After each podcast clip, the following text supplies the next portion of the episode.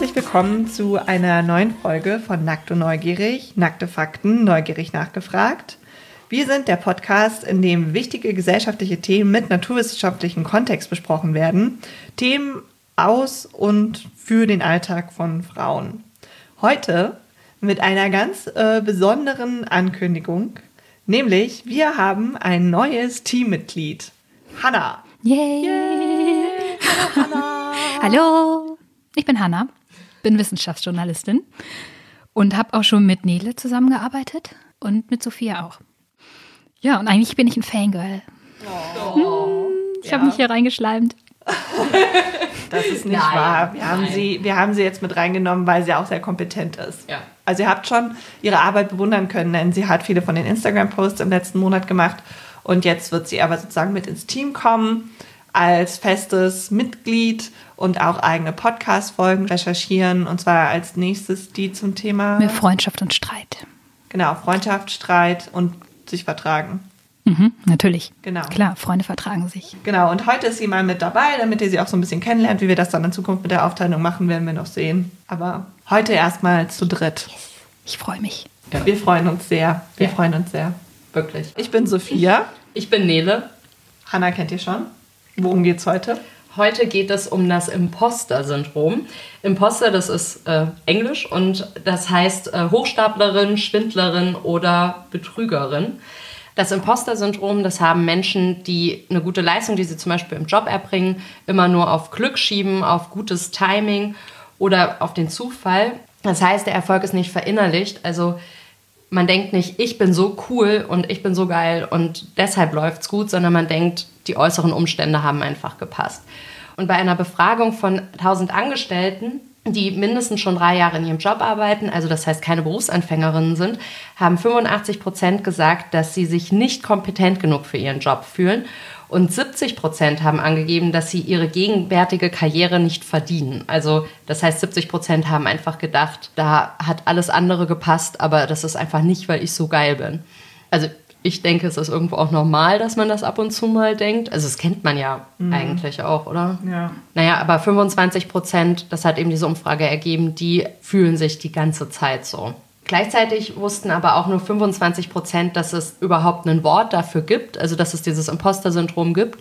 Und das heißt, die wussten auch gar nicht, dass sie nicht alleine mit diesem Gefühl sind. Und damit wussten sie eben auch nicht, dass man was gegen das Gefühl tun kann. Was man aber vielleicht dazu sagen sollte, ist, die Umfrage ist von einem Anbieter für Personalentwicklungskurse. Ja, genau. Das heißt, das ist also jemand, der Geld damit macht ja. und wahrscheinlich eher daran interessiert ist, dass diese Zahlen relativ hoch sind, weil er dann das anbieten kann bei Unternehmen. Also so Coachings, um Impostergefühle abzubauen. Aber andere Umfragen oder andere Studien haben ähnlich hohe Werte gezeigt. Zum Beispiel Hochrechnungen von Psychologinnen aus den 70er Jahren, die gehen auch davon aus, dass 70 Prozent der Bevölkerung mindestens also zumindest einmal in ihrem Leben mit äh, Impostergedanken oder mit einer Imposterphase zu tun haben. Das heißt, diese Zahlen sind nicht total aus der Luft gegriffen. Ich habe von Imposter-Syndrom ja vorher noch gar nichts gehört. Also ich habe viel gelernt bei diesen zwei Folgen, beziehungsweise bei der Recherche dazu. Ich finde jetzt, wo ich mehr über das Imposter-Syndrom weiß, kann man sich auch viel mehr Gedanken drüber machen, ein bisschen reflektieren, was, wie sind andere wohl drauf? Wie gehen die Sachen an? Was halten sie von sich? Ja, ich finde das auch immer total wichtig zu wissen, dass man nicht alleine ist einfach mit irgendwas. Also dann kommt es einem auch irgendwie menschlicher vor. Und dann denkt man nicht, ich bin der Fehler, sondern das System ist halt scheiße. Das System ist der Fehler. genau. Das System ist immer der Fehler. Sowieso. Ja. Soll ich vorstellen, was wir heute machen? Ja, ja, mach mal. Heute in der Folge beschäftigen wir uns zuallererst mal mit den Grundlagen. Was ist das Imposter-Syndrom? Was sind die Symptome, die Ursachen? Wie verbreitet ist es überhaupt? Und in der nächsten Folge widmen wir uns dann den verschiedenen Imposter-Typen. Welche Möglichkeiten gibt es, mit dem Syndrom umzugehen? Ab wann leidet man überhaupt an dem Syndrom oder ab wann hat man das Imposter-Syndrom? Ja, und mehr Infos, wie immer, auf Twitter, Facebook, Instagram. Kannst du schon die Accounts auswendig? Nein. Also Instagram, nackte neugierig, Twitter, nackt-neugierig und Facebook, nun.pod. Da könnt ihr uns gerne überall folgen. Da freuen wir uns. Und bevor wir jetzt total loslegen, noch die Information. das Imposter-Syndrom behandeln wir, weil sich das jemand gewünscht hat. Eine von unseren Hörerinnen hat gesagt, sie hätte gerne mal was dazu.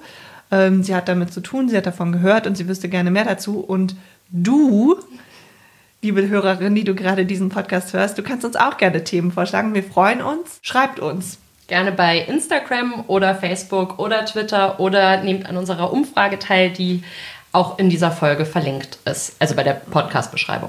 Genau. Damit legen wir jetzt richtig los.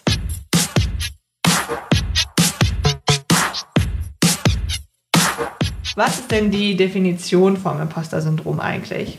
Also auf Englisch äh, die Definition believing that one's accomplishments came about not through genuine ability, but as a result of having been lucky, having worked, Gott, mein Englisch ist heute nicht so gut, having worked harder than others or having manipulated other people's impressions, has been labeled the imposter phenomenon. Also der Glaube, dass die eigene Leistung nicht durch wirkliche Kompetenz zustande kommt, sondern als ein Resultat von Glück, wirklich sehr harte Arbeit, härtere Arbeit als bei anderen oder dass man halt Leute sozusagen da reingetrickst hat, dass sie denken, man könnte was, obwohl man eigentlich gar nichts kann. Das ist das Imposterphänomen. Und Imposterphänomen ist der Begriff, den Psychologinnen benutzen, weil es keine Krankheit ist oder eine psychische Störung, sondern mehr ein Denkmuster. Aber in der Populärliteratur wird halt immer von Imposter-Syndrom gesprochen und das ist auch der Begriff, unter dem man das im Internet findet, wenn man das googelt. Und deswegen sind wir jetzt auch einfach dabei geblieben, weil es halt einfach das gängigste ist, was man so nutzt. Um da einfach mal ein anschauliches Beispiel für zu bekommen. Also wenn eine Frau, die unter dem Imposter-Syndrom leidet, eine Beförderung bekommt, dann denkt sie halt nicht, dass sie das erreicht hat, weil sie so gut ist, sondern dann glaubt sie zum Beispiel, dass die Leute in der Personalabteilung betrunken waren und sie sich deshalb für sie entschieden haben. Oder dass es halt generell einfach ein Irrtum war, also falscher Name oder sonst irgendwas. Und selbst wenn es ganz, ganz klare Belege gibt dafür, dass man wirklich einfach gut ist in dem, was man macht, also das heißt, wenn man einfach sehr erfolgreiche Projekte hatte, oder in der Schule oder an der Uni, wenn man da sehr gute Noten hatte, wenn man sogar Preise gewonnen hat, dann denken Leute mit dem Imposter-Syndrom immer, ich kann das nicht, das ist alles Glück und das ist Zufall und das ist das, was ich mir auch besonders schlimm vorstelle, dass diese Menschen permanent Angst haben, dass das gleich alles ausfliegt. Also das heißt, die haben immer Angst, dass sie gleich entlarvt werden, dass sie gar nicht so gut sind. Das Imposter-Syndrom, das bezieht sich ja auf die intellektuelle Leistung, auf Leistungen im Job, aber auch zum Beispiel in der Schule. Und als wir das jetzt recherchiert haben, habe ich mich halt voll an die Schule erinnert gefühlt, weil so ein typisches Denkmuster von Leuten mit Imposter-Syndrom ist anscheinend auch, dass man sich nicht meldet oder keine, äh, sag ich jetzt mal, Sprachbeiträge im Unterricht leistet, weil man denkt, alles, was man zu sagen hat, ist so offensichtlich, dass man sich dafür gar nicht melden muss. Und das ist genau das, was ich immer gedacht habe in der Schule. Also ich hatte gute Noten, aber ich dachte immer, mündlich wollte ich mich nicht beteiligen, weil ich dachte, alles, was ich jetzt beitragen könnte, ist so offensichtlich, dass man sich dafür gar nicht melden braucht. Also, dass man dafür dann wahrscheinlich runtergeratet wird, dass man sowas Offensichtliches überhaupt erwähnt. Ich kenne das so, wenn ich Radio höre oder wenn ich auch Zeitungsbeiträge lese oder so. Vor allem früher, also es ist mittlerweile besser geworden, aber früher habe ich dann ganz oft gedacht, wenn ich die Sachen nicht verstanden habe, boah, ich bin zu dumm dafür, ich verstehe das einfach nicht oder ich weiß zu wenig darüber, statt auch einfach mal zu denken, okay, das ist jetzt schlecht geschrieben, das ist schlecht erklärt, das ist schlecht strukturiert. Da habe ich sehr lange gebraucht, um hinzukommen. Obwohl ich damals schon journalistisch gearbeitet habe, habe ich immer gedacht, wenn was in der Zeit abgedruckt ist oder im Spiegel oder wenn das beim Deutschlandfunk läuft, dann muss das ja so gut sein und dann bin ich ja dran schuld, wenn ich es nicht verstehe. Ich habe das manchmal so ganz allgemein in meiner Laufbahn irgendwie, wenn jemand sagt, ach cool, du bist Journalistin und mir selbst fällt es noch total schwer zu sagen, ich bin Journalistin. Ich denke mir, irgendwie hat sich das so zugetragen und ich bin jetzt hier gelandet und es war Glück, Zufall, aber schön. aber ich weiß nicht, wie es passiert ist. Plötzlich war ich da. Aber du machst deinen Job ja jetzt schon länger. Auch erfolgreich. Also jetzt, du bist natürlich nicht uralt, aber mehr als fünf Jahre. Ja, das stimmt. Also das heißt, du bist ja nicht mehr Berufsanfängerin. Auch wirklich nicht. Oder? Nee. Nee. Dann kriege ich für mich sofort alt. ja, trotzdem überrascht es mich aber immer noch, wie es passiert ist.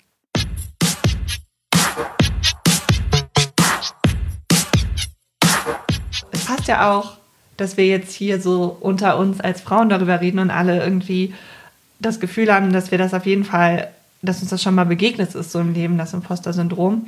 Denn als das Phänomen 1978 zum ersten Mal untersucht wurde, und zwar damals oder zum ersten Mal beschrieben wurde im Aufsatz von Dr. Pauline Clance, da ist man noch davon ausgegangen, oder sie ist davon ausgegangen, dass es hauptsächlich und fast nur Frauen betrifft. Ähm, die hat eine Studie gemacht mit circa 150 High Achieving Women. Das waren Frauen, die halt gearbeitet haben in einer, sagen wir mal, besseren Position oder die einen Doktor gemacht haben. Und es war nicht so eine richtige Studie, es waren mehr Beobachtungen aus der psychologischen Praxis. Sie war halt Psychologin und das waren dann Therapiesitzungen. Und darüber hat sie halt diese Studie geschrieben und äh, den Aufsatz eigentlich eher. Darin sagt sie halt, dass Männer nicht unter dem Imposter-Syndrom leiden oder weniger stark. Und was ich ganz interessant fand, war, dass man davon ausgegangen ist, dass High-Achieving Women das so haben, dass es auch ein bisschen was über das Frauenbild aussagt, dass man damals noch krasser hatte als heute. Und was halt auch in diesem, in diesem Aufsatz drin steht, ist, The question has been raised as to whether or not men experience this phenomenon In our clinical experience, we have found that the phenomenon occurs with much less frequency in men and that when it does occur, it's with much less intensity. Also, dass sie in ihrer klinischen Erfahrung festgestellt hat, dass Männer das seltener haben und wenn sie es haben, wesentlich weniger stark. Aber we have noticed the phenomenon in men who appear to be more in touch with their feminine qualities. This clinical observation needs to be researched. Dass also Männer, die stärker vom Imposter-Syndrom auch damals schon betroffen waren, dass die sehr feminin gewesen sind. Also, dass man denen dann gleich so einen weiblichen Charakter zugeordnet hat. Das fand ich ganz interessant. Also das heißt, ähm, dass man sowieso schon gedacht hat, Männer, die zweifeln eh nicht an sich und deshalb kriegen die das auch nicht. Genau, und die, die an sich zweifeln, die sind dann halt eher weiblich sozusagen. Und, ähm, also das ähm, heißt, man dreht sich eigentlich wissenschaftliche Erkenntnisse so, dass sie zum gesellschaftlichen Rollenbild passen. Ja, ich glaube nicht, dass man das bewusst macht, aber man ist halt immer von der eigenen Zeit halt so beeinflusst. Und Clance dachte halt, dass Frauen immer wieder mit einem bestimmten Stereotyp konfrontiert werden, und zwar, dass sie weniger klug sind und dadurch auch weniger geeignet für viele intellektuelle Aufgaben und Jobs, halt vor allem weniger klug als Männer. Aber das war in den 70ern ja wahrscheinlich auch noch krasser als heute, oder? Also ich kann mir das schon so vorstellen, schon wenn ich das höre, was meine Mutter mir so erzählt, als sie in den 80ern gearbeitet hat, da hat sich schon einiges verbessert zu heute. Was also Kleins aber auch dachte, ist, dass die Frauen dieses Denken halt verinnerlicht haben, dieses Stereotyp, und dann haben sie von sich selber nicht erwartet, dass sie intelligent sind oder gute Leistungen bringen können. Und wenn sie das dann halt doch getan haben, dann haben sie halt alternative Erklärungen gesucht, weil es natürlich in diesem Glauben, dass Frauen dumm sind, einfach unerklärlich war, wie sie diese Leistung bringen konnten. Und das, dachte Clance, ist der Grund, wieso Frauen das vor allem haben, wegen diesem Stereotyp, mit dem sie immer wieder konfrontiert sind. Dabei haben dann spätere Studien aber gezeigt, dass Männer genauso betroffen sind vom Imposter-Syndrom wie Frauen. Sie reden aber weniger darüber. Und da passt auch ganz gut zu, dass die Techniker Krankenkasse 2011 veröffentlicht hat, dass doppelt so viele Frauen wie Männer in Psychotherapie gehen. Aber was das Imposter-Syndrom angeht, ist die Studienlage ein bisschen widersprüchlich. Und zwar gibt es Studien, die zeigen, dass Frauen stärker betroffen sind als Männer. Was aber ganz klar ist, ist, dass Männer definitiv auch vom Imposter-Syndrom betroffen sind. Es gibt aber Unterschiede da drin, worauf sich diese Imposter-Gefühle beziehen. Und zwar ist es bei Frauen wohl eher so, dass sie die Sorge haben, dass sie schlechter sind als andere. Und bei Männern ist es die Angst, dass sie Aufgaben nicht erfolgreich abschließen können. Aber auch wenn es bei Männern und Frauen halt Unterschiede in den Impostergefühlen gibt, kann man ja trotzdem jetzt sagen, weil beide betroffen sind, dass halt diese ursprüngliche Erklärung von Clans, dass also dieser diese Stereotyperklärung, dass Frauen den Stereotyp verinnerlichen, dass sie dumm sind und das so verinnerlichen, dass sie dann ihre eigenen Erfolge sozusagen nicht erklären können. Das kann halt nicht die allgemeingültige Erklärung sein, da Männer von diesem Stereotyp ja nicht betroffen sind. Das heißt, es muss noch irgendwelche anderen Mechanismen geben die dahinter stehen. Andere Ursachen. Und deshalb kommen wir jetzt zum Punkt Ursachen.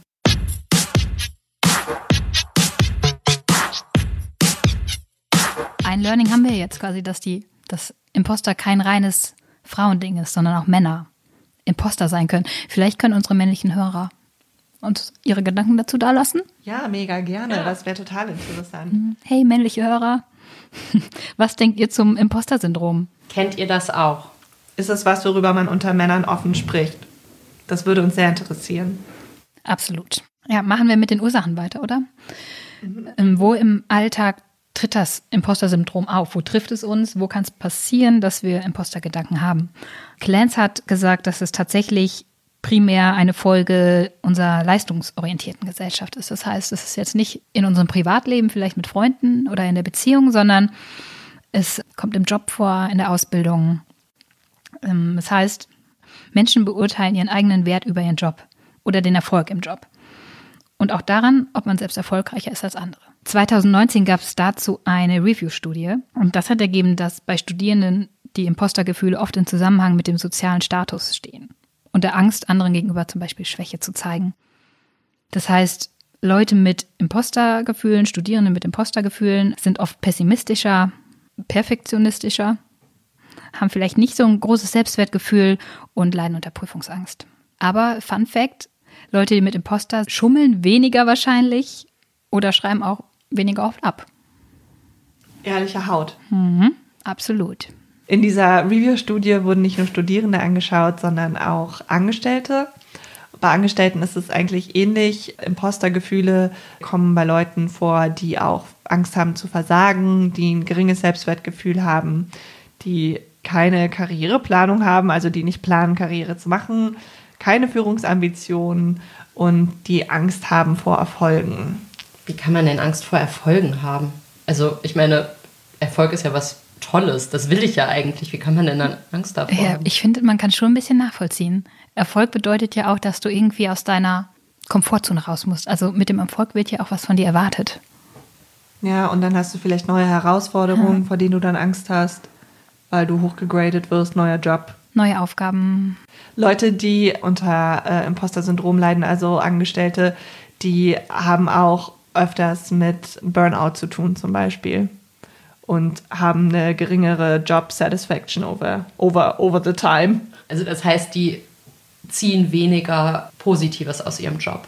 Genau, ja, weil die sich halt so unter Druck gesetzt fühlen.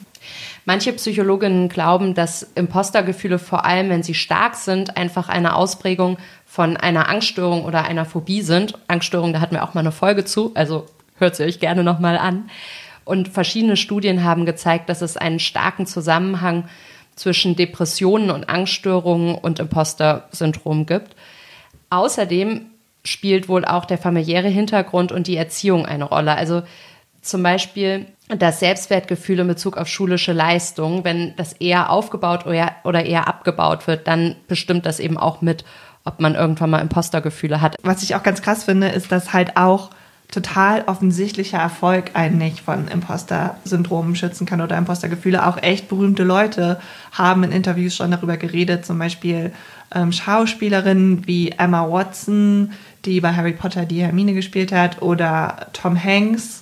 Hat die dann nicht auch in Oxford studiert noch? Das weiß ich nicht so genau, aber sie hatte die Impostergefühle auf jeden Fall auch in Bezug auf ihre schauspielerische Leistung. Also und Tom Hanks auch, dass sie halt denken, sie können irgendwie eine schwierige Rolle nicht gut darstellen und dann merken das alle. Und dann denken alle, dass sie schlechte Schauspielerinnen sind oder so. Und auch Michelle Obama hat mal bei einer Veranstaltung gesagt, dass sie manchmal noch unter Impostergefühlen leidet, wenn sie so sieht, wie junge Frauen zu ihr aufblicken und ihr zuhören. Und dass sie gar nicht versteht, wieso sie da so als Role Model gesehen wird, sozusagen.